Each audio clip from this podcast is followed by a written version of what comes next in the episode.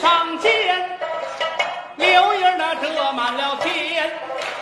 在其位的这个明啊公。好，欢迎收听新的一集什么电台，我是孔老师啊。为什么大家会听到这个郭德纲老师的这个《探清水河》呢？是因为本期这个电影呢是由王子昭导演、于和伟、倪虹洁和郭麒麟主演的这个电影二手杰作，而这首《探清水河》呢也出现在了电影当中，成为一个梗啊。这期节目呢也是我前几天在北京的时候和王子昭导演的一个对谈啊。这部电影我也非常喜欢，所以说推荐给大家。然后呢，因为我本人当时是有点这个感冒啊，所以说这个声音听起来可能会有一些闷，然后也给大家提前说个抱歉。让我们快速进入这次的访谈。好，欢迎收听新的一集什么电台，我是孔老师啊。今天这个节目非常特殊啊，一看着标题我得采访了。然后今天我是这个前两天跋山涉水从上海开到北京，然后就为了看一电影叫《二手杰作》。对，然后咱们这次呢也是非常好的机会，把导演王子章导演请到我们的这个节目里来，然后我们请王子章导演给大家打招呼啊。哎，那个什么电台的听众，大家好，我是呃二手这部杰作的导演，不是不是，这部这部二手 可以啊这这部二手杰作的导不是对这部二手杰作的导演王子昭，哎呀，还您是会夸的，嗯。我自个儿其实跟呃《坏猴子计划》的导演还挺挺有缘分的啊。之前像申奥导演，包括宁浩导演，我其实我都采过。哦对，然后之前自己做，就是我的正式工作的时候也做过这个欧美导演的专访。对，所以说您应该是我刨除那个宁浩老师，您是第三位我接触的《坏猴子的计划》的导演。对。对，其实非常荣幸。然后这个片子，因为我在已经看过了，然后我觉得不错，嗯，对，所以特别感兴趣跟您聊一聊。行对，然后就是从您上学那会儿开始聊吧，呵，真的该该该起音乐了，这会儿。得没有，就是特特别好奇，因为我之前看您的这个履历嘛，然后您是那个北京电影学院的，然后我看是纪录片方向的，就是特别好奇这事儿，就是您现在是拍类型片嘛，包括后来我之前看过您早期的一些学生作品，嗯，然后也是很类型化的一些东西，所以特别好奇您是怎么说，就是学纪录片学到一半说还是得拍这个类型电影，还是一个什么情况？哦，就是因因为那个我考电影学院的时候，嗯，他就每年一个方向定死了，啊，就没有什么可选的，比如像那个服从调剂，呃，对，就我，但我那时候也不知道啥是纪录片儿。哎。然后你看，等于奥哥他们是，呃，申奥导演他们是零零五的时候，那就是剪辑方向，然后再往前是，呃，有故事片方向什么。到我那波正好赶上那个叫纪录片方向了。但其实我们那个授课呀，四年授课，其实课程内容都是一样的，但是不同方向的情况，不同方向的那个，比如说我是纪录片方向，他那纪录片那课程比重就大啊多俩学期。嗯，然后剪辑呢，可能就那个剪辑多俩学期。所以就是相当于赶上了，就是你赶上什么是什么，就差不多差不多这个意思。对对对对这个之前真的不太了解啊，对。因为我之前看过您一些短片儿，就是包括那个大无畏，这我在我在车里刚看过，您就拍一些这种喜剧类型的那种小短片儿嘛。对所以说当时是因为什么契机被宁浩导演给发现的？当时就是应该是一六一七年那会儿，嗯，然后那个老宁说搞这么一个新导演这个计划嘛，然后他这个选人肯定基本就是从主要从电影学院，嗯，然后是找了说这个前后可能十年吧，嗯，前后十年那个短片作品里面扒了，然后把我给扒拉出来了，嗯，当时看您是不良还是啊，都看了，都看了？对嗯，之前申奥跟我说也是看他那个《合龙川港》啊什么的。啊，对对，对对对，我跟他前后脚吧，啊啊对对对，因为我看您之前还川港》我也演了，对对，我看了，我知道您主您主演嘛。对，没有，我当时是那个男三啊，可以，抢到男一了是。呃因为我我之前采访申奥导演的时候跟我聊过一句事儿，当时就问他说，您跟这个申奥导演当时这个第一部片儿嘛，就是那个受益人那会儿，啊就是说是您跟申奥导演是怎么一个合作方式？提了一句说，就有点像那个运动员和教练员，对，这么一种一种关系。然啊，后就就是说那个就他和宁浩导演，老宁对他哦他他和宁浩导演之间的关系，对，哦就特别好奇您跟宁浩导演合作的时候是一种什么样的模式？我基本上是跟他差不多，就是运动员和教练的这种关系，但是可能对我来说，可能老宁还多了一个陪练的身份吧。啊，对对，因为那个，因为奥哥那个主观能动性和那个那个能力都比我 承受点儿，对，所以不用那么操心，不用不用太陪练。但是老宁有时候对我来说，可能好多事儿还得就是 亲力亲为抓着点儿陪练是指的是他在现场盯着你拍呢，还是啊。那倒不是，就现场他都不定了，就主要其实是在呃写作上，嗯写作上就可能剧本上对对对。嗯看的多一点？对对对，因为那会儿正好弄剧本的时候，那个哦也有一个客观客观原因，就是弄剧本的时候正好那个疫情嘛，嗯，然后结果就给我们都关在一起了，然后闲闲的没事儿的也，只能聊剧本了。对对嗨，嗯，哎，有有什么过程当中，就这个剧本的过程中有什么点儿是宁浩导演专门提出来说，嗯，有一个什么重要的改动是他做的一个我觉得指导呢？其实里面最重要的情节就是那个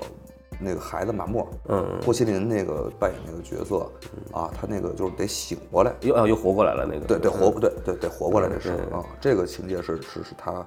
比较坚持的啊。嗯，哎当这个我特别好奇，就是当时因为因为我也看了原作嘛，就是世界上最伟大的父亲罗宾威廉姆斯那部作品，嗯，然后那个里边其实孩子就直接就故去了。对就就就去世了，然后就父亲一直扛到最后，然后就是所谓的这个良心发现啊等等。呃，这个宁浩导演有跟您聊说这个是为什么要这么中间就让他醒过来这么一设计呢？因为这个相当于大改了。对，因为他首先他肯定是没看过那个原原版嗯对我跟他讲的，然后呢，他的因为他是一个比较成熟的，就是类型片创作者，对，然后他觉得就是说，其实，在长片里面，长片里面那个故事需要两个发动机，就是你一个创意点出来了，撑的话可能只能撑到片子一半儿。嗯，啊，如果这时候不得给一个新的情节点，就是既既是新的意识奏效的情节点的话，啊，那你这个其实观众会看的就觉得这是一个不完整的东西。明白。对，所以刚开始就是我也不太理解嘛，他当时因为当时没有说这个没有聊的那么细，说是醒不醒这事儿。嗯，当时说的是这这这孩子你得死了还得活过来。我当时心说这死了怎么活过来啊？对吧？这个这挺难的。然后如果真做成那种复活那种，就太对抓骂了。对对对，所以我刚开始还是有点儿不不太能接受啊，因为我是通过就我是觉得有点太戏剧化了啊，有点扯淡了，嗯啊，但他其实讲的是从那个剧剧作原理上，后来我就慢慢慢慢品啊，对就就品明白了，哦，其实他要的是这个戏剧功能，嗯，那个戏剧功能的话，那我其实可以用我我认为分寸感更好的这个呈现方式来来来给表现嘛，所以我觉得就我放弃掉那个什么死而复生这种抓骂点，就是我。他既然摔成一个植物人儿，其其实有经验的观众基本也都知道，植物人是肯定会电影儿里得会写的，对吧？我就放弃掉这个给观众这个 特特那个这个这个特戏剧化的东西啊，所以用植物人的方式，但也能完成就是一个完整类型片儿的技术要求。因为我之前在先看您作品的，嗯，然后我再去看了原版，嗯，所以我在呃看您作品的时候，那个时候我还在想说，因为我还挺喜欢后面说切成他又醒过来之后，嗯，因为于和伟这个角色还得就马英波嘛，嗯，还得就面对这种醒过来之后的各种乱七八糟的事儿，嗯，然后才有一个完整的这么一个人物的这么一个一个一个完成，嗯，我还觉得挺挺神的。我说这个是不是原片儿就是这么拍的？然后一看原片儿，哎，您这个是自个儿改出来的，我还觉得特别有意思。对不是，那你觉得你也你觉得哪个好啊？我觉得是醒过来会比更有戏剧性一点，就是我同这点我同意你好导演，对，因为他如果不醒的话，就是说实话，原片其实很看罗宾威廉姆斯的表演，对，他的能力能够撑起那一整部电影，然后通过包包括原片是个性喜剧嘛，对然后其实性喜剧它有很多的梗啊什么东西可以去杂耍，对，可以去让大家撑过这一步。嗯，但是这就像您这部作品的话，可能相对在性喜剧方面会收一些。嗯，对对。然后你你需要新的发动机。对，就我是觉得这块儿宁浩导演就是还挺重要一个点，然后我都觉得挺精彩的。对对对，然后包括那个我特别喜欢就是那个保安的反转，对，就是出来说是吧？就其实录一个录过音了，然后就拿一个原来的谎去撒那个新的谎嘛，就我觉得特别有意思。就那个点其实。哦，对你不说我都忘了。嗨，那个 点过钱了。那个点，呃，其实是我们俩在开会的时候，也是他倒没说具体什么情节，嗯，他说的是这个到了那块儿，呃，大家伙儿就就就就就马云波说了实话，大家不信他，对对对，这块儿他觉得还是少个东西，他觉得少一个一锤定音的东西，但当时具体是什么谁也想不出来。对，后来我就拿出这个，就是马云波曾经自己说的话，对对对，所以他你看，你看他在好多那个关键的那个坑节儿上，他其实都知道那个功能上最需要的是什么，哪块欠火候啊，所以他对我提的要求其实都是在这种剧作上、这种关节上的。那还挺挺关键的一些点。对，对他他有经验嘛，他。呃，其实特别好奇，就是因为您是电影学院的毕业的，然后以我们对电影学院的刻板印象，对我就是刻板印象啊，就是导演一般出来的东西会偏怎么说严肃一点，就特别在作者电影时期吧。然后，然后您像因为有的导演会选择走艺术作者电影路线，然后像像您包括文牧野导演等等，他们就选择走类型片嘛。然后有没有一个就是？跟宁好导演开会的时候说，您觉得就是说，哎，按照我过去的创作习惯应该这么想，然后那个导演说市场不是这么想的，有没有这样一个这种类型的例子？那倒没有。我觉得他老宁说服我们，他不会拿市场说服我们，因为这其实就是拿市场说服我们都不太能说服。对，确实，没准他说那话是一对的话，是一真理，但他说哎市场不在那边，反而我们会有抵触情绪了。嗯啊，他其实都是从就是他还是拿着真理在跟我们对话，对吧？他拿着这个真正的说戏剧的原理啊，类型片的，对吧？对而刚才你刚才说那个就是那个作者作者电影这事儿，后来我们可能我我我是觉得那早期的时候就是上学，包括刚毕业那几阵儿，我觉得我个人反正可能也陷入了一些作者电影的误区。嗯啊，其实我后来觉得，就是作者电影和类型片儿俩事儿其实完全不冲突的，因为那个作者电影其实主要说的是你的片子的主题和观点，对是那个那个那句话，你对你是个人的还是普世的，核心表达的，对吧？但类型片儿这事儿呢，讲的是你讲这句话的口吻和方式、写作方式，所以这俩一个是呃一个是内容，一个是载体，其实完全可以共存的啊。但当时就我们当时可能对电影不了解，老陷入那个以为那个这一定要分开。这么晦特晦涩的语言啊，嗯然后那个特枯燥的内容啊，不是这是作者电影，其实不是的啊。啊特别好。今天跟你们聊过之后，发现宁好导演是一个很会指导的一个一个老师，对他他很懂这个坑节在哪儿，然后告诉你一段缺一个东西，你都想去吧，对吧？有对有这么一块儿。因为当时我特别印象特别深，我采访申奥导演的时候，他跟宁浩导演一块儿接受采访的，嗯，然后那个申奥导演就说说最后第三部怎么想不出来怎么办，嗯然后那个宁浩导演说文戏武派，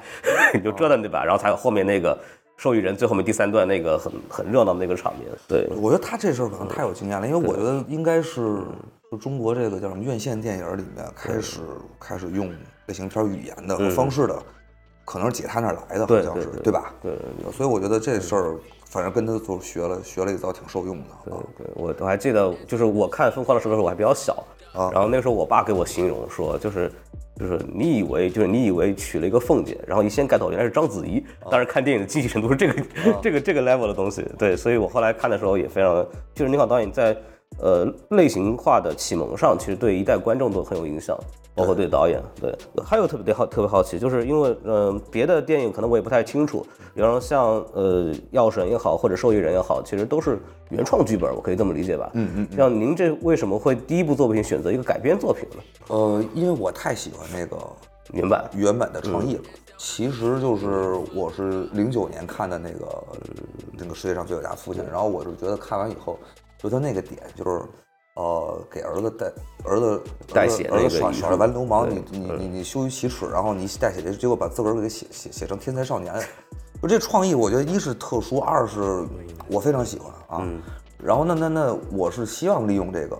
就是这事儿，你让我自个儿在横空出世这么一个如此精彩的创意，我可能短时间内我没想不出来。嗯、对对，没那灵感。然后，但是呢，拿着这个创意以后，就是因为我觉得就是什么呢？改编是两种情况嘛。对，两种情况，一种是呃叫装修的活儿，对，大框架不动，对，对我基本上叫现在叫本土化吧，嗯，对吧？其实就是把人家那个翻译欧欧欧式风格给搞成新中式这风格，但基本上这屋子 还是两室一厅，还是一个大平层什么的你你是懂装修的，那啊。对对，然后 但你说，其实我看中的是这是这屋子这这这地界儿，嗯嗯，对吧？但不是说这屋子非得是四室两厅，我重新开始给它搞节奏、搞结构，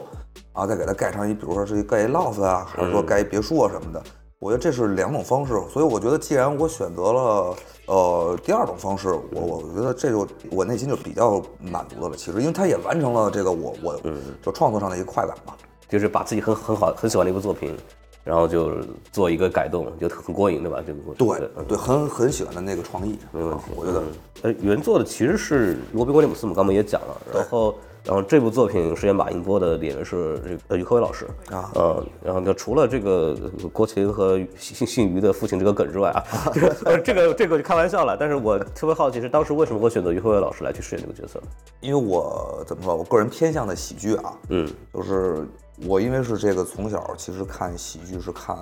像冯小刚导演呀、包括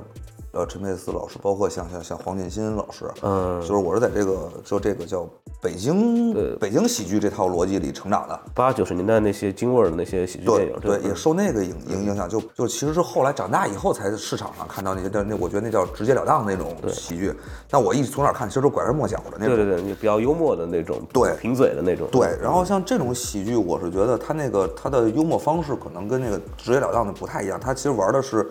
逻辑，对对吧？是那因此说，其实对演员的表情和肢体就是杂耍，对杂耍这东西的不，其实不是依赖这个的，它其实依依赖是文本上的这个这个荒诞。那因此，其实我是觉得，就是我是希望觉得，就是内容上我已经提供出来的喜剧的东西，那相反在表演上应该找一个正剧演员啊，正剧演员。对，所以我觉得这样配合起来是可能是最合适的。对因为我看的时候还觉得挺精彩的，就是就是看那个看 看老师这么这么这么玩儿。而且没没想到，其实那个于老师也也挺有喜感的。对对对，因为到因为后来，因为我们可能现在更熟悉于老师一点，因为出了几部作品嘛。嗯。然后回头我，因为这个作品我知道是两年前拍的，但我现在能看出来他是能演这个喜剧的，确实是。然后这部作品其实也证明了早年间其实做这个尝试。然后呃，我特别注意到一个细节，我自己还挺喜欢的，特别想求证一下，就是。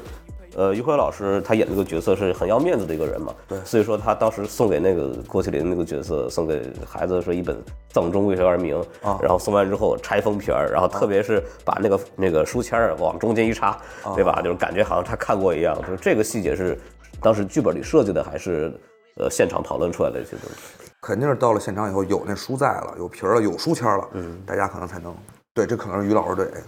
对他那动作也是意味深长的嘛，就是我不仅要我儿子，呃，假就不仅我儿子爱看书，他还得证明他这个从细节上证明他还看，确实看了。对，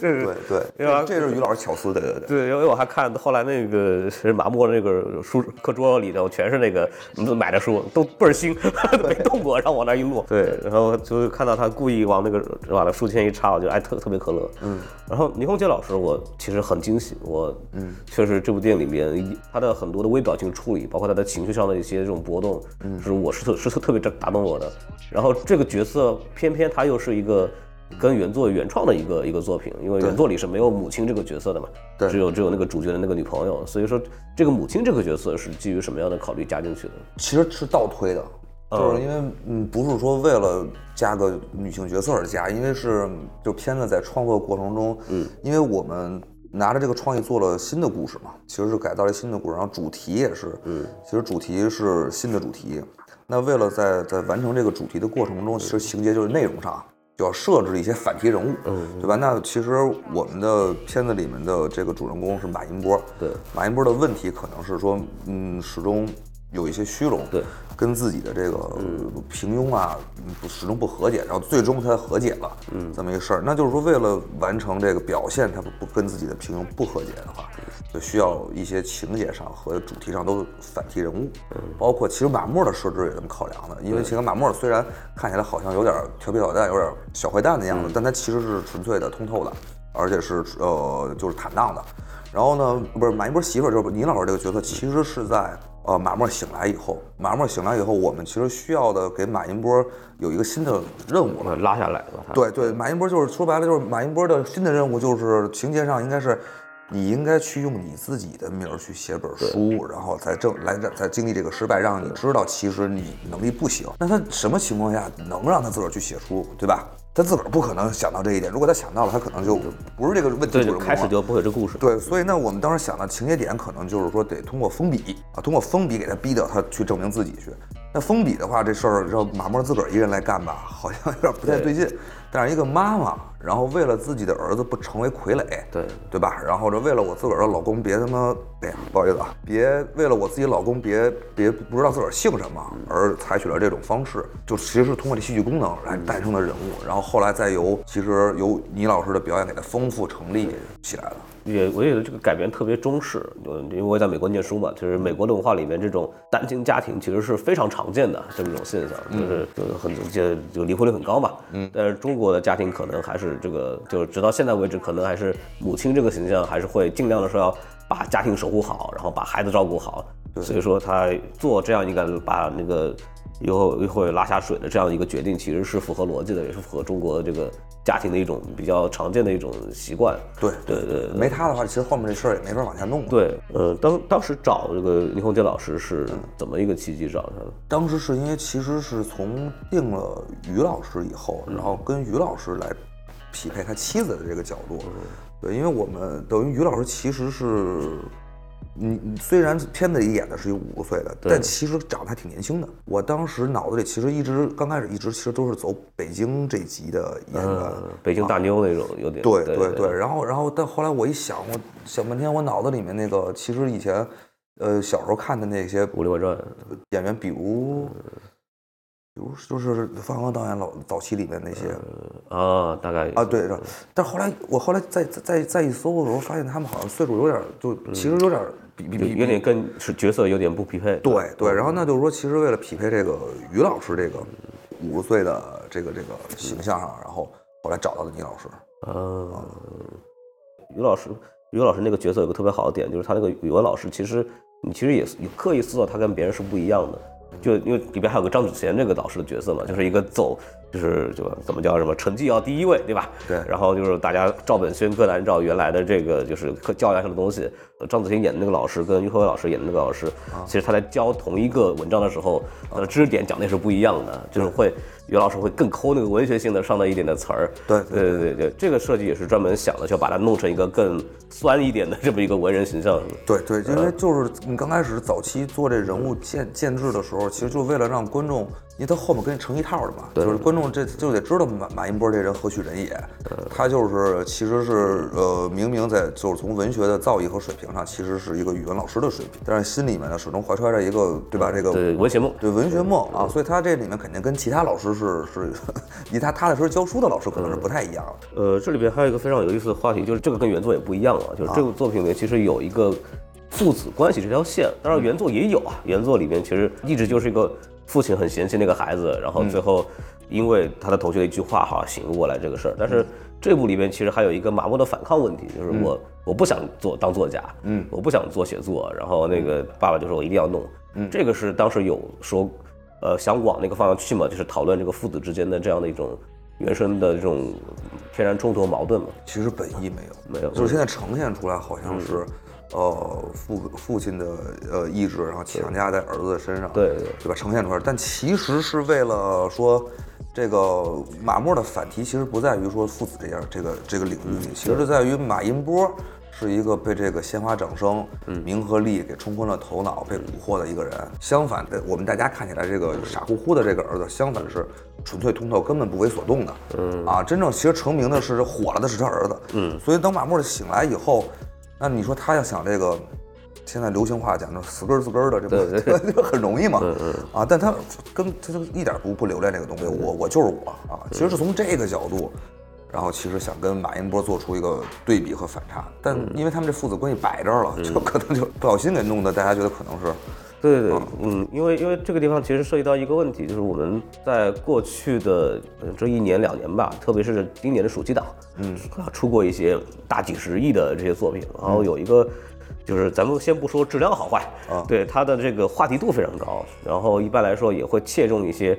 大家在就是社会当中生活的普遍一些情绪，就比方说这个女性主义，比如说烧着他。对吧？就是就这种，就是可能他契合一些，包括孤注一掷可能是诈骗，对吧？这都是社会性话题。对。然后这个，因为这个电影我在看的时候，我可能本来还以为说您刻意让郭麒麟醒过来，是不是还有一点父子之间的这种关系嘛？然后它会造成一个什么点呢？就是看完之后讨论这个电影的时候，其实很多人他不讨论这部电影了，就就跟您在电影里边表述的这样一个形象一样，就是。我们没有人在乎或这个马云波的书怎么样，嗯，对我们在乎的是这是一个十十六十七十六七岁天才少年的作品，对吧？就是我们有故事的男同学，对对对对，就是话题性。大于它的故事本身，那个作品本身，并且大家已经不去讨论这个作品到底怎么样了。嗯，呃，现实主义题材类型片，它一定有有这个问题。嗯，对，您会对比方说，大家呃电影出来之后，大家其实都在聊这个电影在讲的这个主题，但是对您的电影其实不感兴趣。您对这个，呃，是会有什么样的想法吗？非常是个坏事吧。嗯，因为你说，哦，我从两方面说吧，我觉得就第一方面，你看你说那消失的他，嗯，包括孤注一掷。我是认为这两个片子的，包括奥哥，我更了解啊。嗯，那个，我觉得从创作心态上，嗯，创想先是非常端正的。嗯，就是人家，因为你知道，一电影弄出来其实费时间的，对对对，这这都得一两年、两三年的。那他哪能知道两三年以后这成话题了？其实呢，甚至说，我觉得人家在选这个话题的时候，在两三年之前选这么一个小众话题的时候，人家其实是勇敢的和冒险的。对啊，那其实他人家奔着是是是，嗯，作作者表达去的有可能，对吧？但但人家幸运的是，可能当片子问世的时候，恰好跟这个情绪也好，跟这个时事也好结合在一起了。但但但我觉得人家肯定不可能是。奔着这来的，因为他算不，他不他拍电影不像算不像说写写一博客对吧？对对对啊，他他他时间上不允许啊，嗯，这是第一点。第二点，你说那那这个话题大于这个内容本身，我觉得从数量上来说还是好事儿吧，因为说明什么？说明看看的人多票房在哪儿？对对，票房在那儿，看的人起码这数量也也也多呀，对吧？而多的话，不存在一个说大家，嗯其实我真正想表达的东西被淹没掉这个事儿，我觉得不存在。是什么？就是就是外行看热闹，内行看门道。您那点门道的事儿，该看见的人肯定还是能看见的啊啊啊！只不过他那个，因为我觉得，因为时事的时时局的问题，他吸引到了更多的可能不看这个门道的人，看热闹的人，但也不是坏事儿。呃要也因为这俩谁也没耽误谁嘛。看你门道的和看你热闹的这两拨人不冲突，就是都是观众，反正对对对，你没有因为那看热闹人而丧失掉了看门道门道的观众嘛，对吧？对，因为我我自己的感受吧，就是会就是比如说熟悉到一些片子，我看完之后我感觉，啊，这个电影本身可能品质在我在我看来可能会稍微差一点，嗯，大家都说啊这个多好呀，对吧？一转发朋友圈说啊你们看看吧，小小心不要被骗，对吧？经常会有这样的这种这种讨论，然后就我们就可能对于我们偏影迷一点的观众吧，呃，都会有这种心态说啊，就是怎么没人聊电影啊，对吧？就就就是没人知道怎么回事儿，这个片本身对吧？我我我理解你这对心态，因为你说如果我其实要是一个就是影迷的话，就是我没参与这事儿，我不是这个就是现在在一个创作者的身份的话，我可能也会挺扼腕的，为此而挺扼腕的。但是其实我现在已经变成一个创作者创作者的时候，我倒觉得这事儿是好事儿。嗯因为什么？因为这你说，嗯，能把更多的人吸引进电影院，嗯，这事儿大家好才能一起好。对对因为我觉得每个片子，尤其像像比如暑期档这事儿，或者说未来我们每个片子谁跟谁也不是赛跑，啊，我们就是一个整个中国电影一接力棒。对吧？是你把棒传给我，我把棒传给他，他就传他，大家拼的是这一棒一棒传下去，谁最最最终大家跑得好。那局部的前一百米、后一百米谁快谁无，我觉得那咱都是一队的，反正我是这么认为啊。因为之前也跟其他的朋友聊过，就这些电影嘛，归不隆咚最后一句话就是好歹就观众进去看电影了。对这这个很重要，因为之前疫情啊什么的，就大家都不愿意回去了。对，有一些大几十亿的电影能让大家都愿意去看的，那本身对产业它一定是促进的。对那都都都其实幸事一件啊，这个整个产业是幸事一件。对，大家就是你说这其实争夺的不也是就是对吧？我们看电影的影争夺的其实可能也是玩逆者逃脱的人，嗯，玩叫叫桌游的人，对吧？玩 KTV 的人，对吧？那那大家都是一个一个队伍，其实拔河拔的是其他 其他事儿，的嗯，从别的赛道里拉观众，对对对对对。就是关心电影的这个观众啊，包括可能创作者都会思考这个问题。嗯，就是似乎电影好像是一个夕阳行业。嗯，就是从外面人看来，就是我也不能说我是专业的，对吧？从我们的角度来讲，嗯，呃，整个的这个不只是中国电影了，其实好莱坞这一块儿也是一个比较明显的创造力匮乏。嗯，对我老说说，咱们现在还在等着马丁·西克塞斯的电影能够出来，等着这个詹姆斯·卡梅隆的这个《阿凡达》能够出来来救电影儿。这事儿是不是有点离谱？就是新导演或者新的作品是不是就这个行业是不是就有点嗯有点不行了？您对这个之后的电影的这种发展说有什么自己的想法吗？就是会不会有什么新的类型能把观众重新带回来？我这事儿，我其实你说这事儿有点太太宏观了，我我个人没想过这个问题，但是我跟老宁聊过，我觉得他那个观点，我觉得我还是认可的，嗯，就是我觉得挺对的，就是他说就是电影儿，就是说电影这个载体或者这个形式，对，会不会落落寞？嗯嗯，哪怕它真的落寞了，这事儿也不可怕，为什么呢？因为就是呃生产力在发展，就是那你说他当时说怎么说？我想想啊，话剧是不是把京剧观众给拿走了？嗯，电影是不是把话剧观众给拿走了？对吧？因为你随着生产力的进步，然后这个大家的消费方式的迭代，如果这个电影如果这个真的要被淘汰，是是电影形式被淘汰而对已。但是作为创作者，作为内容输出者，在不同的形式下，他永远是有有活要干的啊。对，我们就他就说嘛，说未来在那个抖音嗯，啊，就就那你说抖音它有一天是不是有可能把电影这事儿给取代？也有可能啊，对吧？但你说抖音的问题是在于它是一小屏幕吗？嗯，在于它是一竖屏吗？这都不重要，重要其实是内容。当比如说抖音这个事儿越来越多的，其实也抖音有点有点现在说有点太极极端了。咱说那个、那个叫什么流媒体吧，嗯，B 站的、网飞啊，对网飞啊什么的这种东西，其实你说只要好的创作者一直在输出这内容，换个平台，换个战场，换个大家现在最跟老百姓最友好的载体，那不一样吗？嗯嗯对，还是就是首先是内容创作者吧，然后形式不重要。